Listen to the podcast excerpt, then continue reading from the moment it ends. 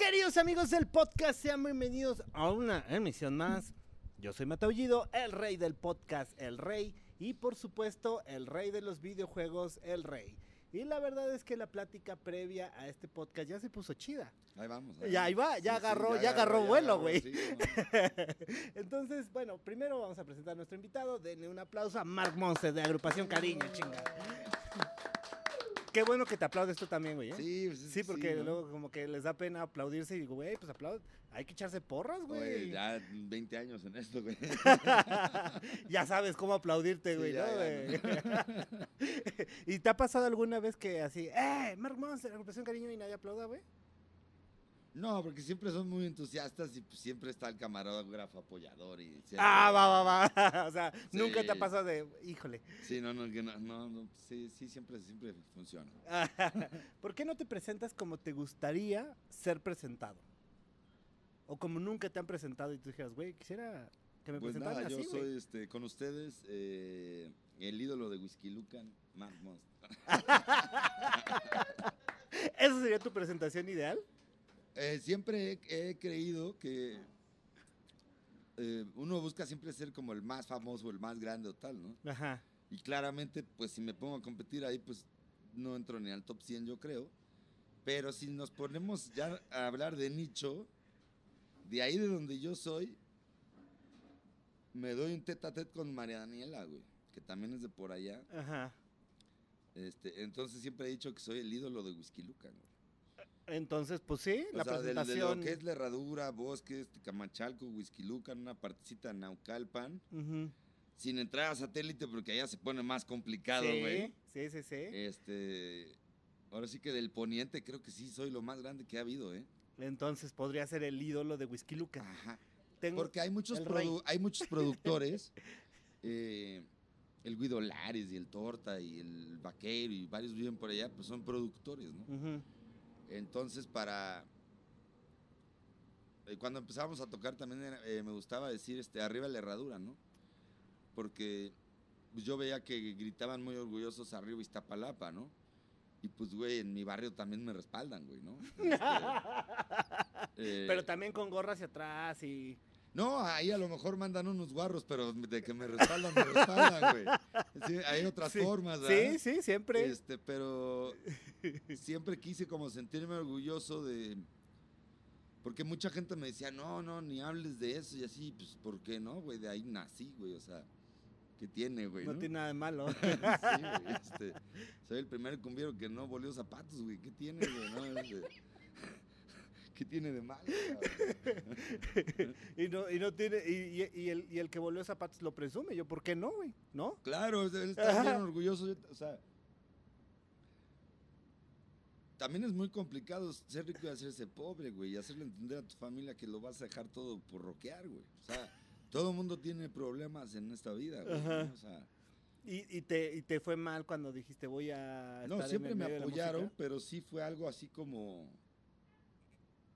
O sea, viniendo de un privilegio así, pues de alguna manera tienes un caminito trazado, güey, te metes Ujú. al ITAM, estudias economía, güey, te clavan en un banco y ya estás, güey. Y, sigue la línea. Y sigue la línea y ya está. Y de repente quiero ser como Víctor Guten, güey. ¿Qué- ¿Quién es ese güey? ¿Qué te pasa, güey, no? Este, y, con, y llámame a la condesa porque hay un güey que se llama Alonso Arriola y quiero que me dé clases. y- pero ¿quién es él y por qué? Y mi hijo tiene 12 años, güey, ¿qué vamos a hacer con él? Y se O sea, pone eras- playeras eras de el- metal y No ¿qué hacemos con güey. este güey, no? O sea, eras el que preocupaba, güey. sí, la oveja negra. Sí, la oveja negra. Claro, claro. O sea, no usabas la de la cost y el cocodrilito tipo polo y no jugabas nunca golf. me pude quitar eso. La verdad, nunca pude ser rockero. hay algo que me bloqueó siempre, este... O sea, rockero fresón. nunca he podido vestirme como, por ejemplo, este, no sé, los Rebel Cats o varios amigos o, o los Danes o el René, no sé si topan al René, el manager de varias bandas, este, puta, unas chamarras así de piel bien chingonas y tal, y nunca pude, ahí sí tuve como un sesgo y este, nunca pude así como... Prefieres ser vos. Pues la playerita de la que sea y un saquito y así, como que tampoco. Tampoco fui rocker, ¿no? O sea, me gusta mucho el Maiden y todo, pero nunca pude adoptar la imagen rockera O sea, de este, traer como el pelo largo, la playera, los Un Converse. poco también quizá por cumplir ahí con mi familia. Es como que ya tanta lata estoy dando que, Que dices, ya, güey, o sea... puta, si llego acá tatuado del ojo, güey, a mi casa, ahora sí se van a desmayar, güey, ¿no? O sea, no tengo tatuajes, por ejemplo. Ajá, pero sí te hubiera gustado. Me hubiera gustado en algún punto, pero mi, mi mamá me, me hizo una triquiñuela ahí. Yo jugaba tenis en un equipo del Interclubs ahí, este, en un club ahí en el Estado de México. Y, y cuando era muy chico, alguna vez jugué con la idea y me dijo que, sí, que, que estaba prohibido en el club tatuarse y que, y que no se podía y que si pues, yo quería seguir jugando tenis que me encantaba, pues que no se podía. Entonces dije, no, no, yo no me voy a tatuar, güey, no, yo quiero jugar tenis. y ya cuando crecí más y, y en el sauna y así empecé a ver a todos, un güey así con un Cristo en la espalda y la... Y dije, oye, mamá, están, la mitad están tatuados, güey. ¿Cómo te, te la creíste, la chingada? Estaba niño, no sabía, este, pero sí, en esa parte, este, sí, sí, sí me, no sé, tampoco nunca, pues, no, nunca pude ser así ese rockerote, ¿no? Sí, sí, sí, el, del- el- el- el estereotipo usual de... Para los que nos ven de Ciudad de México, el estereotipo del rockero del Chopo. Claro, ajá. Chopo, un tianguis de rockeros. A la verga, ya. La descripción del Sí. Chopo, ¿no? Zabotas nunca tuve. Bu- ah, ok, ok, unas botitas, no, no, no, el estopero a la verga, güey. Sí, no, no, Nada no, de- nunca. Y luego me, me fui a Berkeley y ahí como que me enamoré del blues, güey, en la universidad. Puta, no, pues menos. Entonces ya me hice como más este. Fue el Mark, el Mark Monster que alguna vez conocieron que era de sombrero con su camisa azul y su joya y, y el me cantante de describiste blues el sombrero y tal. con ¿no? camisa azul, güey. ¿Eh? me describes, güey, el sombrero de camisa Ajá. azul, güey. Este, pero sí, un tema más blusero. eh, y bueno, hasta que ya después de eso. Porque yo creo que en algún momento fuimos la mejor banda de rock de México. o el- Ujú. Sonábamos increíble, los Olives, llenábamos los lugares y todo. eh, pero también llegó un punto donde creo que nos dimos cuenta que realmente queríamos vivir de esto y teníamos que inventar algo llamativo, vendedor, diferente. Y creo que por ahí también viene la... Entre un chiste y no, y también saber que por ahí podría jalar más, ahí nace la grupa, ¿no? Un poco. Ahorita que acabas de decir, dijiste algo bien importante, de vender más, güey. O sea, yo creo que también muchos eh, se pierden en el sentido de que no entienden que al final una banda es una empresa, güey. No, dices, totalmente. güey, mira, pues, o sea, y esto que- ahora sí que va para todos, o sea, es un business. Ajá, es business, güey. es O sea, business. Taylor Swift es, es famosa porque pues, le invirtió muchísimos millones de dólares para ganar muchísimos millones de dólares. claro. Este, y el grupo YouTube cual y- también le mete y nosotros también le metemos y en todos los niveles hay que pagar y hay que meter y hay que, que pertenecer a la industria, ¿no? O sea, Exacto. pensar, por ejemplo, que de, eh, te van a hacer el paro y te van a pegar unos postes en una barda y pues, pues puede ser una vez. Pero después vale siete baros y los tienes que pagar y, y- y los más famosos pagan los 700 y, y siempre es un negocio, ¿no? Claro, y pagan pautas de millones de, De millones dólares, de pesos, de millones de... Bueno, de la banda allá. Limón me contaba que ellos cada vez que sacan un tema le meten un millón de dólares. De dólares. O sea, más o menos 21 millones de pesos. 20 millones de pesos para redondearlo. A, a todo lo que tiene que estar alrededor. A publicidad de redes sociales, a carteles. um, Y ahí Spotify, a- abeja reina, na, na, y pues todo el día, güey. Entonces, esa es parte también del negocio. Por, por ejemplo, nosotros nunca hemos sonado en radio. Nosotros nunca hemos estado en radio. ¿Por qué? Porque no le han invertido al... Pues no nos alcanza. Hay, hay, por ejemplo, la, la- la- esta disquera, la Apple Records de los Beatles. Ajá. Esos güeyes son la única disquera. Bueno, los Beatles son la única banda que tienen una hora en cada pinche país del mundo. Claro. Pero ¿saben por qué? No por- o sea, son chingones, ¿eh? O sea, ojo, no, traigo nada. Y me gustan, ¿eh? Y un chingo los Beatles. Pero lo que hace Apple Records es que esos güeyes sean atemporales. Entonces, pues ahí está una lana para que pues estos güeyes suenen. en- Es en- que regresa esa lana y ganan más. Ajá, claro, claro, claro. Y obviamente, o sea, imagínate para Inglaterra lo que, lo que siguen representando los Beatles. O sea, no, no estamos hablando de la industria musical, estamos hablando a nivel del país.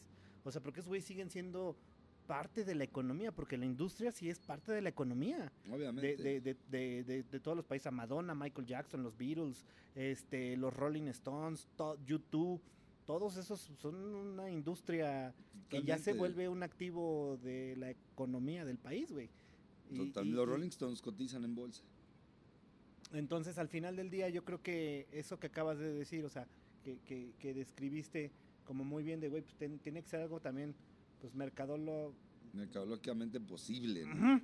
Sí, Es un poco también, era, mira, entre que era un chiste y nosotros no sabíamos, yo no sabía en esas épocas quién era Ramón Ayala o eh, sabía de Bronco, de Selena, pero no sabía quién era Aaron y su grupo Ilusión o estos tipos de grupos, lo- los Jairas o los Askis o los Joao, este, no, no tenía muy claro, a mí me gustaba Jethro Tull, Pantera, Iron Uf. Maiden, o sea, súper metalero el asunto. sí, o sea, estaba Progre. como, pues era progre, fui, pues el Yes y este, el Ujú. Rush y como que todo ese rollo. El King Crimson y todas esas Este, bandas. luego ya me hice Peter Gabrielero ahí como Ah, 10 bien. años. Este, Marillion y todo ese pedo de Totalmente, güey, el Roxy Marillion. Music, el eh, Brian Ferry, el Sí, tengo un cuñado que, que un poco me, me indujo ahí a- como al ochenterismo. ola al- inglesa. Sí, este, muy buena, por cierto, yo es lo que escucho actualmente. sí, sobre todo el Marillion y todo ese rollo. Y entonces yo no tenía no- ni idea de... Vaya, tenía un- un- una base muy general de la música mexicana, Ujú. Pero yo soy el más chico de mi familia y sí, en parte vi mucha televisión. Porque mis hermanas son mucho más grandes que yo, mis papás este, me tuvieron ya muy grandes. Y hubo un momento donde ya todos trabajaban, tal, entonces yo llegaba y casi que me dejaban ahí mi plato, me lo calentaba y pues, ver la tele y tal. Y creo que las canciones que escribo y todo vienen un poco de, de entender muy bien ese contexto Televisa, ¿no? Este, y, y de, pues, de entender de qué iba, ¿no? Y hoy, hoy después de analizar todo, claro, seguro vi a miles de bandas en el Canal 9, en películas de así, tipo La Grupa, y siempre he tenido muy claro este, los nombres de los artistas de Televisa, como toda esa, eh, ¿cómo te diré? Como ese interés general, esa historia general moderna, de- yo sí te la domino, ¿no? O sea, yo sí te puedo ver una novela y decirte cómo se llaman todos. Este, no sé, eso creo que me fue algo que se guardó ahí y de pronto pude hacer estas canciones que tienen eso y si te fijas no somos una banda de cumbia intelectual o de cumbia eh, amazónica, o sea, nosotros hacemos música de Canal 9. Y así está O sea, así lo, así lo describes. Pues es que sí, o sea, es lo que es, ¿no? Ojo, para los que nos ven de otros, de otros países, porque nos ve mucha gente latina, este eh, Canal 9 aquí en México sintonizaba, no sé, como mucha, eh, eh, eh, era la programación tal cual de todos los clichés mexicanos, o sea, pasaban las películas de, de Tintán, de Capulina, de Pedrito. Fernández, las ficheras, este, pues una que otra caricatura, yo creo, no, no, no recuerdo muy bien, cero noticias, ¿no? En el 9 no había noticias. No, en el 9 que era como Alfonso Sayas, ¿no? Ándale, Rafael ándale. Inclán, todos esos cuates, el, este, Pedro Weber Chatanuga.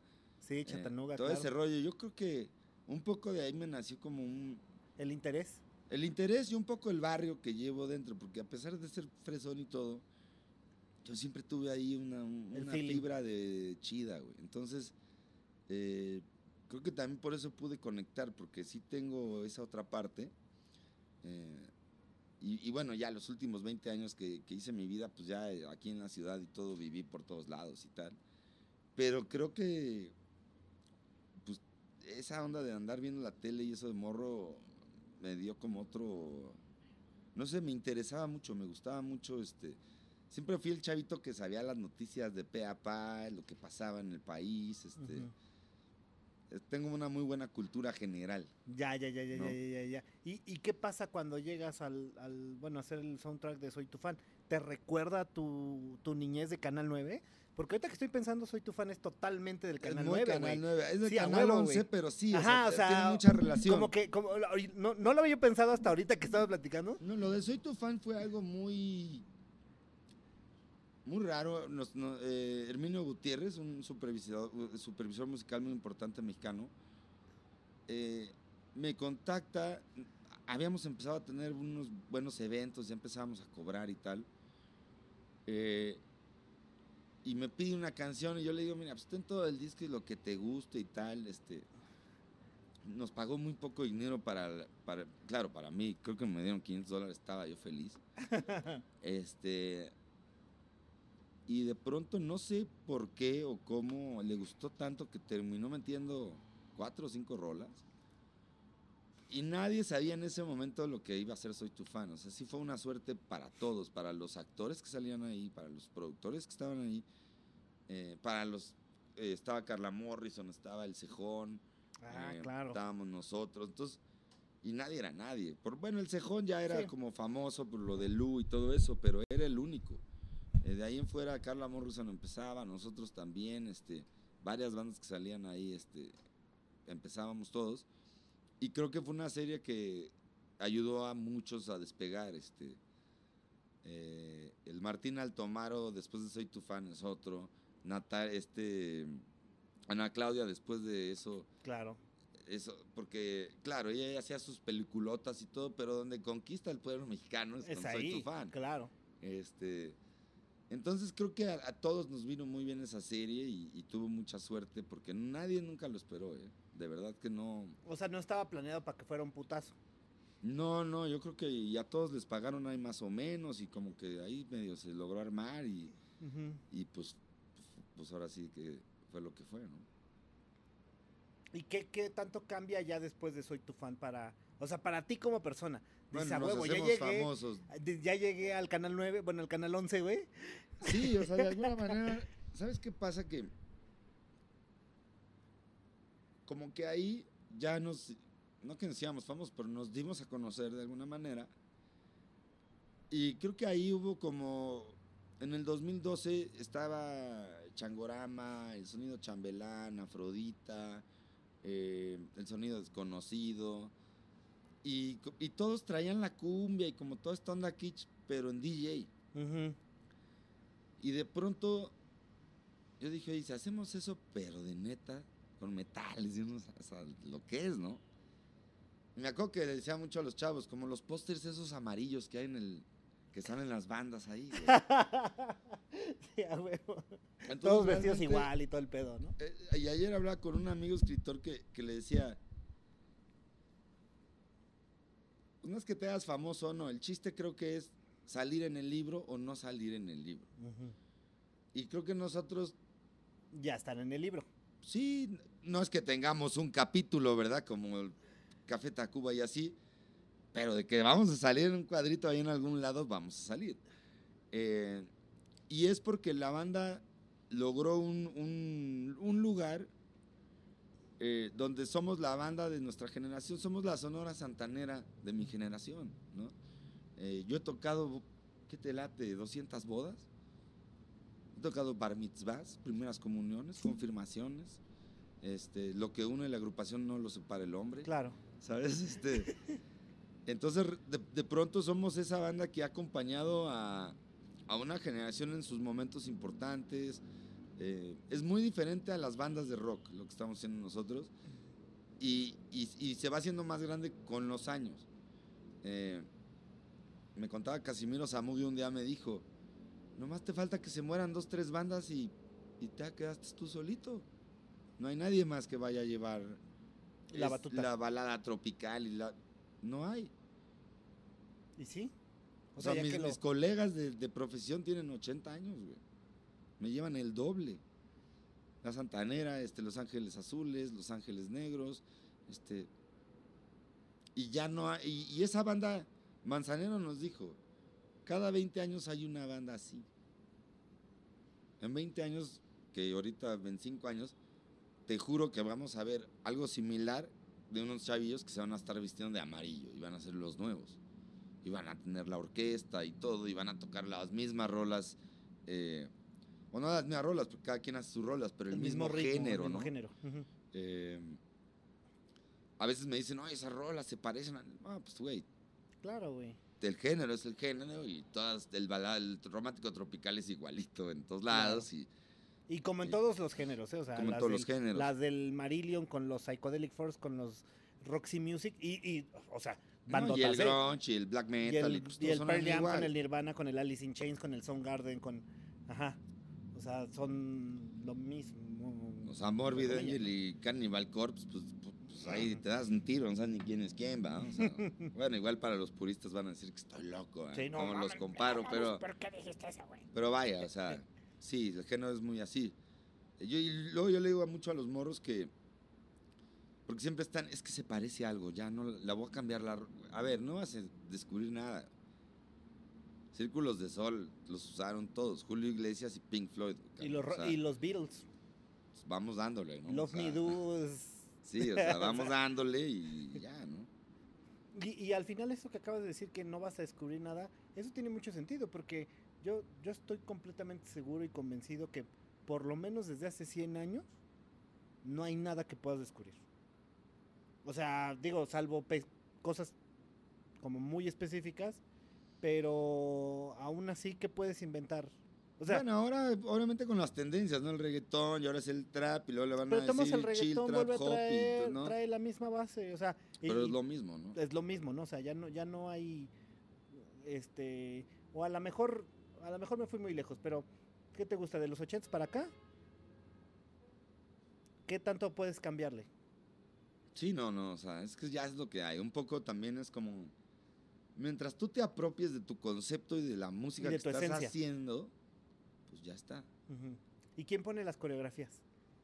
Mira, las coreografías, ahí sí, sí se lo tenemos que agradecer un poco. Eh, tuvimos un manager, el hijo de Chabelo, fue nuestro manager como dos semanas, no, no es cierto. Eh, como, no, se aventó unos seis meses, se aventó todo el viaje a Abbey Road y todo, como Ajá. un año, casi. Eh, y nosotros bailábamos, así cotorreábamos, y él la vio y un- nos rentó el teatro libanés y nos llevó ahí eh, unos maestros de danza y todo el rollo, como 10 días antes de irnos a Glastonbury. Y ahí nos dieron como una clase de, por ejemplo, cuando te despides del público, yo antes pues me daba la vuelta y me iba para atrás. Este, ahí me enseñaron que no, no puedes dejar de ver al público. Entonces tú te tienes que ir así para atrás. Gracias, gracias, gracias. Y ya donde ves la puertita ya te sales. Pero si tú te volteas y te vas, rompes contacto con el público. Este, ciertos pasos que ahora hacemos que sí están más complicados, los hicimos, los hicimos ahí. Y después de eso, eh, que ya no lo teníamos a él, ya no teníamos el teatro libanés, todos estos este, privilegios de, de estar con él. eh, ya jalamos a un breakdancero que fue, de hecho fue creo que subcampeón mundial, un- un- ahora sí que un ídolo mexicano del breakdance, eh, el, Ma- el Maya, le mando saludos al Mayita. Este, y él ya últimamente es el que nos ha puesto los, los pasos y también nosotros de repente ya tenemos como cosas que van saliendo en el show, ¿no? Y las primeras veces a ti te daba esa... Es que, por ejemplo, las primeras veces yo, yo hago mucho el Karate Kid, Ajá, o sea, la pata de Karate Kid es muy mía, el abugue, el oriuken, ajá. el oriuken, Sí. ¿no? Este, entonces cuando ya, ah, y cuando va a acabar la rola, pues hago el, el oriuken. Este, y ciertas cosas que vas, este, luego me gusta dominar el balón, ajá. como que ando, como que la recibo y ando ahí. Pues, son cositas que te van saliendo más naturales, ¿no? Entonces, ya hay muchos fans que dicen, güey, en tal rola, hace la, la grúa, güey, y cara, ese es en el, en el animal, por ejemplo. Entonces, y yo hago la grúa y estoy ahí un minuto, güey, haciendo la grúa y Y haces la de... ahora la patadita la hago así, más joven, así me salía más. este, y son cositas que show tras show este, vas puliendo. También hemos tocado tanto, nosotros ya eh, pasamos la barrera de los mil shows en vivo. Este, pues es un buen, o sea, te digo que muchas bandas, eh, quizá muchas bandas hasta que llevan años no lo hacen porque digamos que, por ejemplo, el rockero tiene que cobrar más, presentarse menos y llenar teatros y todo, y eso es muy complicado. Eh, pero los versátiles, tú sacas 100 varos y le damos dos horas, güey. Y de ahí nos vamos a Pachuca porque otro güey sacó un ochentón y órale, güey. Entonces son muchas tocadas, el volumen es mucho más grande. Este. Y, y, claro, o sea, generas lo mismo. Mientras el rockero tiene que cobrar 800 mil pesos pues, y tardarse seis meses para llenar el teatro, eh, pues tú, ganas la misma lana tocando cada sábado, ¿no? Eh, Viernes, sábado, jueves, viernes, sábado. Sí, la boda y el bar y luego el bar de allá y de aquí. Sí, llegamos a Querétaro, güey, tres en un día. ¿Cómo no? Chingues, vámonos ¿Te para allá. avientas güey. tres en un día a veces? Antes hacíamos mucho eso. Sí lográbamos hacer tres shows en un día. De en la mañana la, la bodita en Cuernavaca, Sí. de regreso para acá, güey. Y, de regreso Pachuca, aquí en el Imperal a las 11 Ajá. y y a la una jalta al Estado Mayor Presidencial para cerrar la boda de fulano tal ahí con todo. No mames. ¿no? Entonces sí hubo muchos, muchos momentos de esos. eh, y somos una banda como, mira, somos creo que de las bandas más buena onda de México. Los muchachos son muy amables todos, son gente muy buena. Creo que todos eh, venimos como de familias muy lindas que nos educaron muy bien. Este, hablo en el sentido humano. Este, todos tienen su papá, su mamá, su- sabes, como que no, no sé, nadie, nadie vivió una tragedia, ni, ni- o sea, en, en general, digamos, creo que somos gente que nos fue muy bien en la lotería de la vida. Este, fuera de tener dinero o no tener dinero, este, familias muy, muy chidas que, que siempre nos apoyaron, que se pusieron la, el, puta, mi hijo va a ser músico, pues hay que entrarle, ya ni modo, güey, o sea, nadie tiene así como el papá que no le habla porque es músico, ni nada, o sea, eh, creo que por ese lado, este, todos están muy contentos. Y somos muy músicos, todos fuimos a la universidad y somos músicos de verdad licenciados en música. Entonces, no lo hacemos por ser famosos ni nada, lo hacemos porque si no, no comemos y no sabemos qué otra cosa hacer. Entonces, eso también cambia mucho el, el estrellismo que puedas tener o no. Sí, de que tienes que vivir de eso y... O sea, porque pues, si hiciste una banda con tus cuates y te pegó, pues qué padre, ¿no? O sea. Ahora, de eso a, que- a- a que tengas que hacer el hueso y que luego tengas que ir allá y tienes que grabar en un estudio en la mañana, este, que en la noche con los salseros y aguantan, pero sí llegó al show y, y esa es la vida que le gusta a los muchachos, estar tocando. Ellos nacieron para tocar, ¿no? Entonces, eso ha sido también como algo muy que le da mucha facilidad a, a la banda y a manejar todo eh, esto. el Abbey Road, ¿qué onda? El Abbey Road, este. Pues ese fue un, un sueño ahí, guajiro mío. Ajá. Y empecé a llamar Abbey Road y me acuerdo que me despertaba a las 3, 4 de la mañana Ajá. para que diera el horario. Y empecé a llamar este, y pues nunca tenían espacio. O- ¿Pero por qué? ¿Porque eres de Mexican Guy o general porque si es... Porque quién es este güey, ¿no? Que nos está hablando, o sea. Ya. Y cuando nos firmaron en Sony, mandé una carta y ya había hablado varias veces, yo creo que ya los tenía medio azorados. Y les dije, oye, vamos a ir a Glastonbury y vamos a estar allá. Y yo he estado chingue, chingue tres años y pues, ¿qué onda, güey? ¿Cuándo hay una fecha? Y de repente llegó ese mail de la nada y me dijeron, pues tal fecha y está libre. Ujú. Y ahí me metí en otro problema porque me dijeron, está libre, pero cuesta tanto. Y dije, "La ¿Cuánto madre, cuesta grabar una, un... Tres, tres días de Abbey Road? Un día de Abbey Road. Primero llévate a 16 güeyes a Inglaterra. Allá vas en 300, 400 baros. Sin hotel, puro avión. Eh, el día en Abbey Road debe de costar como unas 7 mil libras. Más o menos Como entre unos 160 mil pesitos. por ahí, 180. Más o menos. más o menos. Este, Que te incluye nada. Just Abbey Road. Solo pinche... El problema, mira, si no hubiera ido este nuestro manager, este te- yo no sabía que cuando llegas ahí te hacen firmar un voucher por una cantidad muy muy fuerte de dinero. Claramente mi tarjetita de Scotiabank pues no no, no, no, no lo aguanta. ¿Cuánto tienes que firmar? Este, no sé, pero con los 40 varos que tengo no, no sale, güey. Eh, muchos, O sea, muchos miles de dólares. Tienes que llegar con es una este, Amex Black. Algo así. Ajá. Entonces el problema es el siguiente, si, si esa madre se quema, le cae un rayo y tú estás allá adentro, es tu culpa. Ujú. Tú estás cargando con la responsabilidad del lugar mientras lo rentas. Ujú. Entonces ellos se amparan en ese voucher. Y gracias a Dios este personaje lo pudo firmar y todo bien. Eh, Porque si no hubiera valido madre el gasto, güey. claro. este, Ok. Y es. Sí, no, y a lo mejor lo hubiéramos sacado y todo, ¿no? Pero. Pues fue todo un tema y se logró. Eh, y pues nada, yo son sueños que, que de pronto. Como de músico. Ujú. O sea, mi interés no es ser el güey más famoso de México, ni mucho menos. Mi interés es ponerme es- estrellitas poco a poco para que Las tuyas, cuando las yo esté grande diga, güey, fui un musicazo Ajá. y ya. Y digas, además fui a Abbey Road a grabar.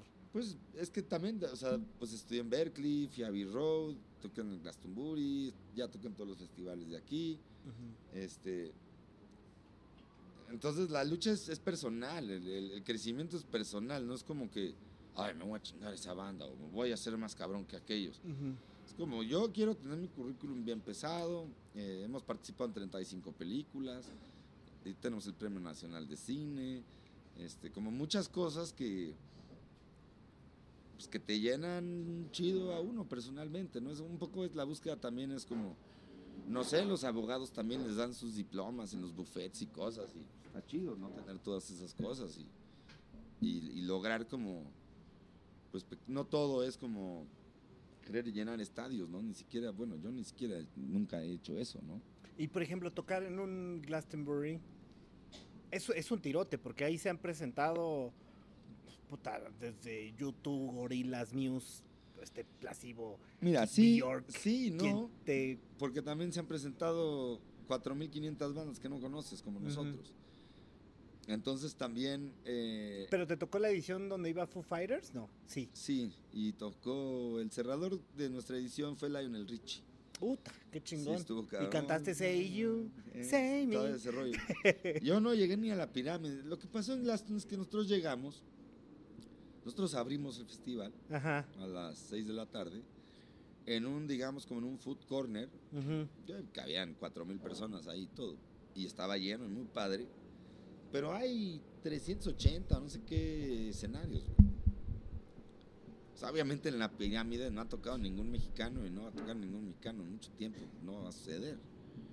Este, entonces también pasa eso, ¿no? Hay que también medir.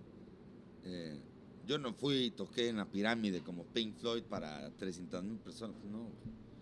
Fui, fui parte del festival, este, nos metieron como un rollo donde van como eh, los sonidos latinos que están, ya sabes, hay una banda de Venezuela, otra, o sea, como Ujú. ese rollo.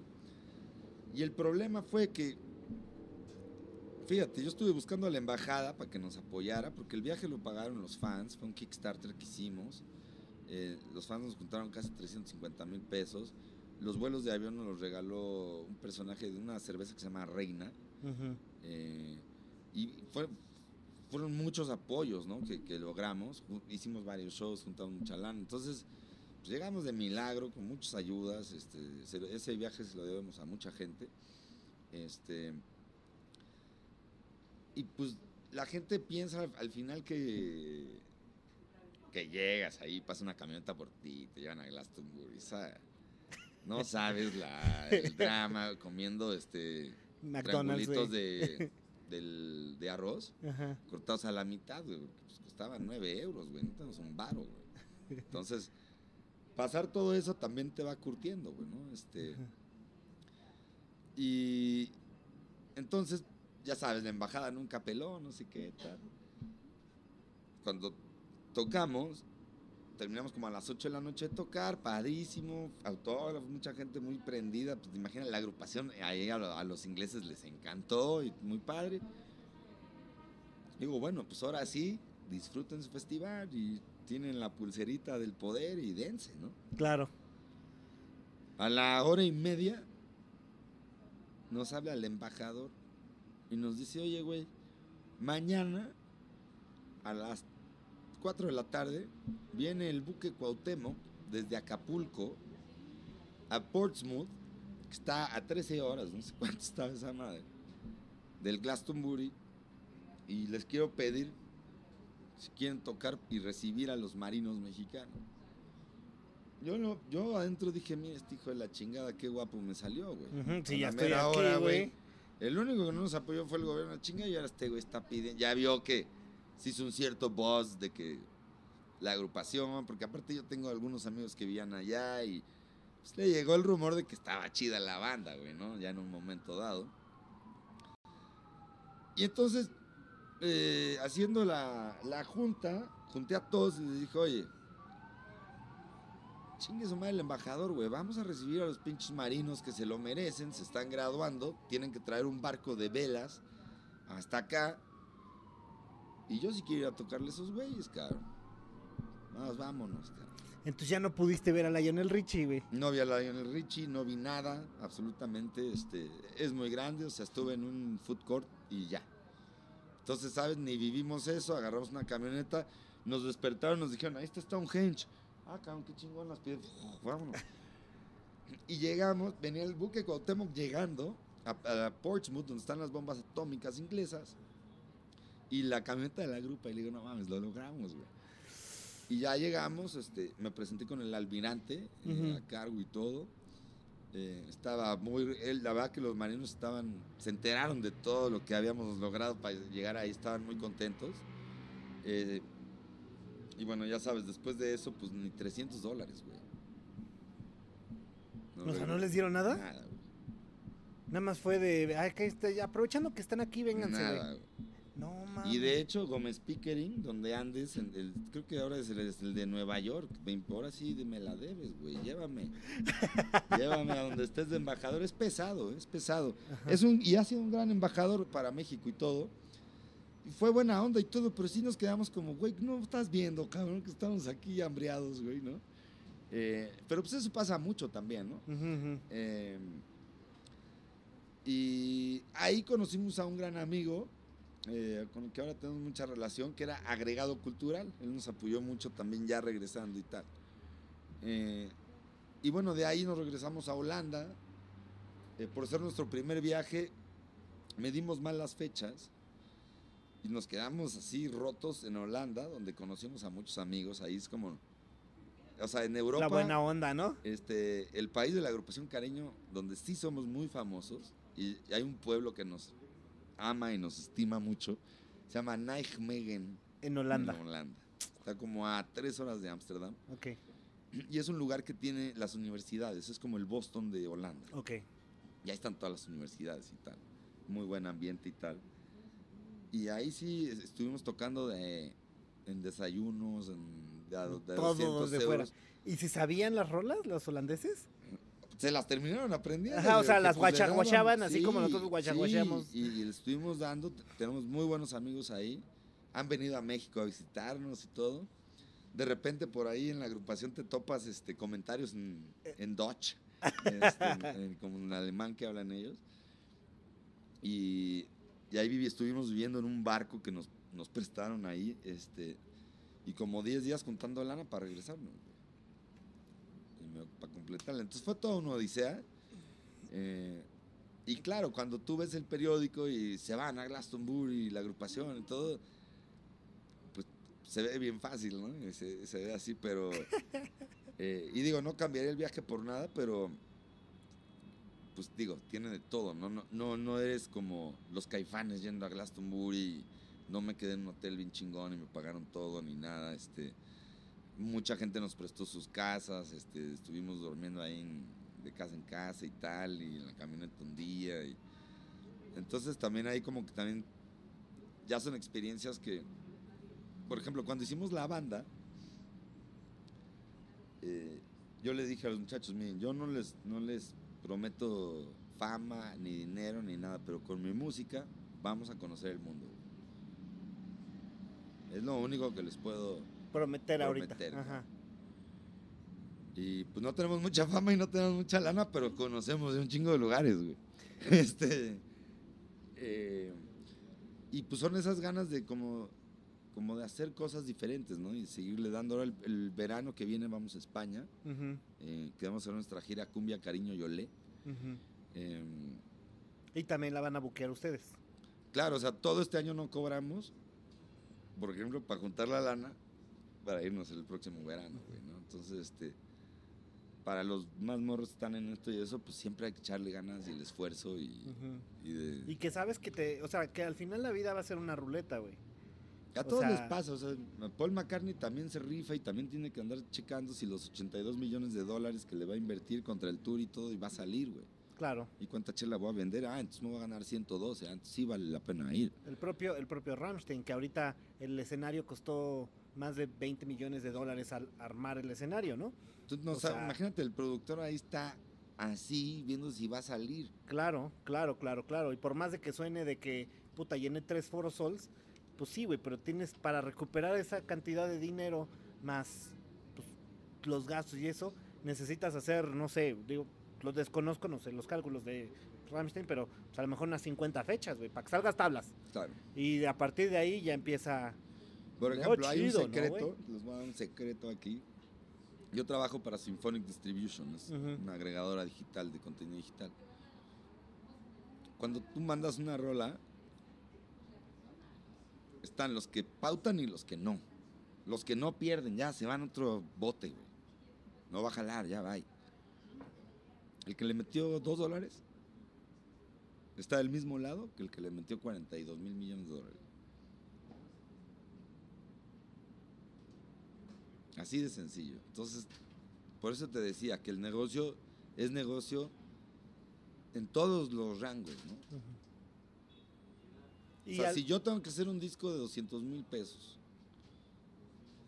meterle otros 200 de promo, para ver si le saco un 600, güey.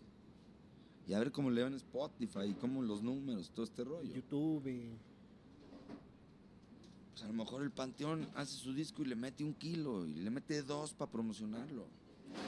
A lo mejor los caifanes les cuesta cuatro y le meten ocho. Y Maná les cuesta 12 y le meten 22. Y el potrillo le cuesta 22 y le mete 80. Y, y hay para todos. Y, y Taylor Swift y, Y Dua Lipa y... Entonces, no, y a lo mejor hay unos morritos que le metieron cuatro mil pesos a su YouTube. Y están viendo a ver si, si les pueden pagar ocho en el bar de enfrente. Pero siempre y cuando lo veas como un negocio, va a funcionar. Porque, oye, le metemos nueve, no, pues porque el bar paga ocho. Métele cuatro, güey, vamos a ver qué onda. Sí, para que se equipare el pedo, ¿no? Para ganar. Pues sí, exacto, para ganar, sino también vivir de puras pérdidas, pues está... Pues, oye, ¿cuánto cabrón. vale que un productor chingón me haga mi rola? No, pues 40 mil pesos. Ok. Entonces, tengo la manera de que esa canción de que me costó 40 mil pesos, gane 41. Sí, por lo menos, por lo menos ganes 40, 500, güey. Y Ya salga. dices, órale, ya, ya me recuperé de lo que le invertí en el video, en Sí. el armado, en el no sé qué, en el productor, bla, bla, bla, bla, bla, bla, bla, bla, bla, bla, bla. O sea, ¿crees que lo ideal sería tener una buena corrida financiera incluso por canción? Es que si no la tienes, güey, ¿qué onda, no? Qué, qué- qué- qué interesante, ¿no? O sea, porque no hubiera pensado que a lo mejor cuánto me costó grabar esta rola, ¿no? Con todo y lo que conlleva hacer un hit de estilo este Coldplay, ¿no? O sea, de, de Yellow de Coldplay, que el mundo entero conoce, o Billie Jean. Sí. ¿Cuánto cuesta, cuánto costó hacer Billie Jean, no? ¿Cuánto costó hacer a que Billie Jean llegara a ese punto? Pues, millones y millones y millones, güey. Vamos a suponer que eso es una máquina del tiempo y tienes la oportunidad de viajar. Vamos a viajar hace 20 años. Te vas a encontrar contigo mismo y mí mismo tienes la oportunidad de darte un consejo. ¿Qué le dirías a, a- a tu yo de hace 20 años? No significa que quieres cambiar el presente. O sea, es un Sé el doble del cabrón de lo que crees que fuiste. el doble Y a los que les menté en la madre se los hubiera mentado más, cabrón. por dos. Sí, güey. Porque hoy día me doy cuenta que todo eso que mucha gente me decía, es que la estás cagando, es que, es que-". me iba yo salvando. No, pues corría el manager. ¿Cómo que corriste? Sí, cabrón, este güey nos iba a chingar. Y aquel manager también nos iba a chingar. Y por acá, y los de Sony no pusieron el dinero y nunca nos promocionaron. Vámonos de Sony. Y vamos a seguir adelante y vamos a hacer esto. Entonces, yo, mira, yo en un punto me di cuenta que, ¿qué prefieres ser? ¿La banca del América o el capitán del Puebla, güey? Yo prefiero ser el capitán del Puebla, el ídolo de Puebla, y que me paguen chingón en Puebla y decir que quién quiero que juegue conmigo. Entonces, sí sería el, el- todo es, todo eso, mucha gente me dice, Cometiste muchos errores en tu carrera. Puta, los cometería al doble. Porque de alguna manera siento que ahorita soy libre, no tengo contratos con nadie, todos los discos son míos, todas las regalías son mías, las cobro, o sea, me quedé con mi negocio al final del día. La, mira, la, la mayoría de mis amigos no son dueños de sus discos. Así de plano. Y ahora que estoy en la agregadora y todo, que puedo dar adelantos de regalías, de estas cosas, no tienen nada, no les puedo ayudar a mis amigos. Oye, ¿qué onda? Pues, ¿cuánto tiene siete discos? Poca madre, ¿cuánto? Vente para acá. No, es que son de Universal. No, es que. Y entonces el mundo cambió. Porque claro, desde, la- desde las compus y todo, ya todos son dueños de sus discos. Claro. Menos los que. Los últimos que llegaron a firmar las disqueras que ni disfrutaron ese. Ese golpe de, de, de regalías, de fama. De No, y sea. ese golpe de te mandamos a Los Ángeles a hacer tu disco. Ah, claro. Sí, de te invierto un chingo de lana y te doy un adelanto brutal para que hagas un pinche tour y hagas un pinche video A grotesco. mí mi disco me lo hizo un amigo, güey, que a mí me hubiera cobrado 15 baros la rola y a esos güeyes les cobró 300. Y luego tú los debes y la madre. Entonces, tampoco es, ya es eso, ¿no? Es como, oye, ah, sí, que te lo haga fulano. Ah, pues, o sea, chido, pero pues hubiera ido con él derecho. güey. Le digo, Yo lo conozco, mi ¿no? compa, sí. Eh, entonces, también nos dimos como cuenta también de que tampoco eran esos momentos, porque claro, cuando estás chavo y te habla Sony o Universal, pues, "Ey, Te mamas, güey. no, mi, Sony, mi- güey. mi- mi papá y mi, mi familia. Ahora sí. Ahora sí. Ahora sí, güey. ¿no? Y está padre porque te legitimas de alguna manera. Al final sí necesitas, bueno, no sé qué tanto lo necesitas actualmente, pero en algún punto sí necesitabas ese Artística, Sony, ¿no? personalmente, saber que, que, estas que fuiste empresas un artista vieron de en Sony, ti, ¿no? te dieron una firma y que te sentaste como futbolista profesional ahí con el güey. Se logra, ¿no? Es como llegar a la primera división. Ajá. a veces te das cuenta que la primera división es muy cabrona. Y que hay que pagar y que hay que comprar al entrenador porque si no, no te meten. Y... Oye, mi nuevo disco, que... espérame, que es que andamos ahorita con lo de la Guzmán a todo lo que da. Oye, mi nuevo disco, no, es que ahorita puta las Pandora, el regreso. Oye, mi nuevo... Oye, sabes que mejor me voy, güey, y yo voy a grabar tres discos más, güey, déjame en paz, ¿no? O sea, no me vas a, a fondear y tal. Pero digo, lo bonito que sacamos de ahí fueron los duetos que hicimos con, con Cristian Castro, con Boy Pulido, con Diana Reyes, con Ángeles Negros, eh, con Germaín de la Fuente, eh, que claramente pues, nos, nos, nos pusieron ellos, ¿no? Este, pero sí, solo hicimos un disco y nos dimos cuenta que no, que no iba por ahí. Y ese disco sí le pertenece a Sony. Ese disco le pertenece a Sony hasta el 2024. Ah, un año y meses, güey. son 10 años, ¿no? Esto Sí. fue de 2014, entonces por ahí vamos. Ya no, ya no, ya está cerca de que. Está cerca de entrar a todo un lío y tal y tratar de recuperarlo, ¿va? Claro. Pero, pero bueno, fuera de eso, te digo, tengo seis discos y uno lo tienen ellos. Ujú. Tengo amigos que... Sí, el 80% que lo tienes tú, güey. Que tienen toda su carrera ahí, güey. Y no... Y si no te pelan, pues tambaleas igual que si fueras independiente, güey. O peor, o peor, quizá. porque entonces hay cosas que no puedes hacer y hay muchas reglas de por medio que en la primera A no hay, güey. Vamos a abrir un multiverso. y en este multiverso llega Dios, Buda, Mahoma, en quien tú creas, y te dice, mijo, es que es medio ñerón este Dios. güey". Ok. Y en este universo te voy a dar la oportunidad de ser cualquier músico.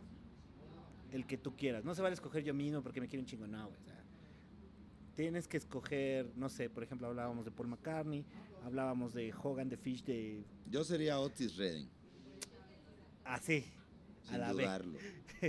ya, entonces ahora sí, la mano, el la mano de los deseos del que. Sí. Por... Eh, mira, yo tenía un profesor, en paz descanse, Julio Pradera, que eh, un día me, me regaló un disco y me hice bien, güey. Me encantó. Un disco triple de Otis Redding. Todavía lo tengo en el coche. Em, y me voló la cabeza, entonces me hice bien, güey, y no se lo di. Y me quedé con ese disco como cuatro años. Un día me habló y me dijo, oye, cabrón, mi disco. Ya se lo llevé. Me fui a estudiar, no sé qué, regresé. Y un día él, él le daba clases de guitarra, tenía 60 alumnos, ya sabes, el, el profe de la lira ahí de, de- de- de Poniente. Ok, ah, ok, claro. Iba a tu casa. Tú, Ya. bueno, tú tenías que ir ahí arriba del Hard Rock en Polanco a su depa Ajá. a tomar la clase. güey. Ah, ajá. Este. Entonces un día me habla, me dice, oye, cabrón, eres el único que ahí la pegó y que, que- que padre y la banda y ya nos reencontramos otra vez. Y cuando lo veo otra vez me, me dice, güey, este es tu disco, güey, te lo traje, güey. Entonces ya me lo quedé. O sea, te Eh, volvió a dar el mismo disco. El mismo disco. Ajá, ajá. Este, y ese disco es el que escuchamos con mi niña ahora, eh, que ya canta Ley Men de Otis Redding y algunas sencillonas. Eh, y a mí yo siempre quise cantar el blues, yo fui a vender mi alma al diablo, al, al Crossroads, este, grabé con el productor Led Zeppelin, fui muy amigo de John Campton, este, que produjo a Tag Mahal, produjo a R.E.M., produjo este, Derek and the Dominos, este, Steve Wingwood, Ujú. todo el rollo. Eh, y yo siempre, como entre Otis Redding, Joe Cocker ahí, este, es lo que yo siempre quise ser. Pero un día se te aparece este, este Dios, Buda, Mahoma, lo que quieras, y te dice, a ver, güey, puedes y te- vamos a dar la oportunidad de que seas un Buki bizarro, güey. ¿Lo agarras o qué? es lo que hay, Sí, a huevo. es lo que hay, cano. Y lo, y lo agarras, tomas, güey. Pues. A huevo. sí. Ahora, Entonces, claro, hoy, este, mis ratos libres, voy a los bares de blues, me pongo acá, ay, güey, cantas poca, bueno, sí, pero pues, ya viví de eso y te pagan 8 mil baros, te hacen cantar 6 horas, güey, paso. vamos a abrir otro multiverso. Igual llega Dios, Buda, Mahoma. Igual te dice, mijo. En este te da la oportunidad de ser cualquier personaje histórico. Desde el mismo Jesús, este, puta, no sé, Tesla, Darwin, este, Lucifer, ¿por qué no? Este, Hitler, güey. ahí sería Peter Gabriel, Ok. más en su lado. Peter Gabriel es el que le enseña a, a A todos a ser independientes y a ser sus propios productores y a Ujú. ser este artista chingón que, que- que tiene su estudio, que se graba a sí mismo, que entiende todo el concepto. Entonces realmente si no le das ese lugar a Peter Gabriel, pues está cabrón. O sea, si no hubiera, ex- hubiera existido Peter Gabriel, muy probablemente no existiría todo este emprendedurismo musical. Eh, fue el primer artista que hizo su estudio así cañón. Eh, fue el primer artista que hizo una disquera que apoyaba a bandas en África. Este, hizo el WOMAT, que es este festival. Este, cambió muchas cosas. De hecho, en el Genius Bar de Mac está Gandhi, está Einstein y está Peter Gabriel. O sea, sí tiene un... Un lugar. Hay unas consolas, no sé si sepas, que se llaman Solid State Logic. Ujú. Entraron en quiebra y pues iba a desaparecer la empresa y tal. Creo que ya por los noventas. Y llegó Peter Pues Gabriel. y la compró, güey, la rescató y la salvó. Y ahorita, es- ahorita es, es, puta, una madre esa te cuesta 3 millones de pesos y, y, pues son las chidas para grabar, son las buenas, güey, ¿no? Este, y ese tipo de cosas ha hecho Peter Gabriel que sí le da un valor este más allá de de nomás cantar y hacer Sí, rolas de, bien nomás de ser este Sledgehammer y todas Claro. esas rolas, ¿no? Sí, sí. Y en el último multiverso, igual, misma dosis, y en este te dan la oportunidad de tener un superpoder. ¿Qué superpoder elegirías? Pues vamos volar. ¿Volar? Sí. Pero volar con tu mismo cuerpo, volar como tipo Superman, que es mamado, güey, y puede reventar madres, güey. O sea, porque volar así, güey, te estampas, te mueres, güey. No, Pero- no, volar, así que digas, güey, ahorita me voy para Pachuca, güey. Y me echo un brinco ahí, y ahí nos vamos a Pachuca. Pero si te topas un cable, te electrocutas, valiste madre, güey. Ah, pues como en la calle, o sea, hay que tener cuidado, güey. Digo, nomás para saber el tipo de vuelo que hay. No, pues puedes subir bastante, ¿no? Yo creo que le mides un poco arriba de esos árboles y ya estás libre. Sí, muy probablemente. No, no, no, no le veo tanto show. Pero sí, volar, imagínate, estaría increíble que voláramos, güey. ¿Cuál, ¿Cuál es la última película que viste y tu película favorita? O tus películas favoritas. Pues ahí sí me das duro, mira, yo soy malo para eso del cine. Eh, la última que vi es una que hice, que se llama Sundown, con Tim Roth y, y esta, esta chava Gainsbourg, de una francesa muy famosa. Es una película de Michel Franco y hice la música y la supervisión musical. Entonces vaya que la vi como un año entero ahí todo el día. Eh, y trabajo mucho con películas. Entonces Ajá. realmente veo las películas. Por chamba. No, y luego ya ni voy al cine porque digo, no, ya no quiero ver eso. Ya estuvo, güey. Ya el Tim Roth aquí todo el día durante un año, güey. Ya va, ¿no? Eh, mi película favorita está. A mí me mata el deporte. Entonces Rudy me gusta mucho. ¿En serio? Esas películas bobas de deporte me hacen llorar, güey. Este. La de, Sal- la de, la Salma encanta, Hayek, este. ¿cómo se llama? Este, Big Might, no, un sueño, eh, don- donde rescata al, al morrito este que, ah, Sandra Bullock, perdón. Ah, claro. de Sandra la- Bullock, la- Big sí, Might, ¿no? ¿Cómo sí, se llama? Sí. Que lo, lo adopta. Lo y adopta todo. y todo el pedo, está buena. Güey. todo, todo ese rollo así. Y lloras con esa de, de Sí, Sa- sí, de soy bien o sea- Sandra Bullock. ¿The Dog se llama? Ah, sí. Sí, o sea, todo lo que sea, lo tocas los quebrantahuesos al ataque, güey. Se llamaba Unnecessary Roughness, güey. Ajá. Em, sí, o sea, esas cosas eh, como emotivas del deporte eh, me gustan mucho. Y me encanta acá el, asesinato serial ese rollo. O sea, como ahorita la de Dahmer. que Muy está- buena, sí, me encanta. Yo, yo voy en el capítulo 3, güey, pero déjame decirte que va súper lento, güey. No está siendo mi serie favorita. Digo, tampoco, ¿no? Pero a mí me- siempre me ha interesado como que en qué chingo estaban pensando estos güeyes, ¿no? Como que la psiquis de ellos. Eh, bueno, hay una historia, hablando ya de asesinos seriales. Eh, nosotros tocamos en... ¿Eres en- asesino serial, güey? eh, no, No vas en- para saber, No, güey. para nada. En Santa Marta fuimos a tocar una vez porque fueron a- Cuando se abrió que, que las bodas gay y que se fue libre ya que se podían casar y todo este rollo, en Santa Marta hubo 75 bodas de, pues, entre las morras de ahí y todo, pues, de- puro cotorreo, ¿no? Ajá. No, no dudo que unas 10, 15 sí se hayan querido casar y todo, pero pues más bien hicieron un fiestón y llegó un cura y casó a varios, ¿no? Y este, hicieron todo el juez y tal, ¿sabes? y llevaron a la agrupación para que tocáramos. Y ya tocamos muy padre y cuando bajamos, me dice la directora del penal, este, oye, este, hay una, una interna que te quiere agradecer y todo. La mata viejitas, cabrón. Y entonces este, me dio un beso y me dijo que cantaba muy bonito. ¿Pero y que te dio un beso en la boca o un beso? no, no, así me agarró y Ah. me dio un beso en la mejilla. Y me dijo que cantaba muy bonito y que muchas gracias por, por llevarles la alegría ahí a sus muchachas. Porque ella es como la... Ah, o sea, es la- máster, ajá. sí. la- Y este... Entonces se siente chingón. Pero sí se sentía una Eh. vibra así cabrona, güey. Pues no, no lo sé, digo, al final, o sea, como que yo... No, no, no, o sea, de verla, o sea, de verla de frente, güey. O sea, Pues estás- sí, ¿no? O sea, sí, sí se siente algo ¿Sí te así. impactó, güey? Pues sí, sí, cómo no, ¿no? Este, Juana Barraza. Eh, y te digo, como sí medio me... No que me aficione, pero sí sé quién era, ¿no? Ajá, ajá, ajá. Estuvo ahí, este, pero bueno, ese es- ya, ya, ya que nos fuimos por ese tema, esa era una anécdota, este, Sí, que por completo valía la la, pena que, Cariño, ¿no? que- que la gente escuchara. Y series, ¿cuál fue la última serie que viste y tu serie favorita? serie favorita. Pues en las, que, en las que sale la grupa. Soy tu fan. Este, el Club de Cuervos, ¿no? Eh, ah, el Club de chistosa. Cuervo está buena. Este, es que mira, de serie salimos en, en- salimos, llevamos 15 años en cartelera nosotros. Entonces, ahorita, por ejemplo, hicimos Monarca, hicimos este Somos, ah. eh, hicimos Club de Cuervos.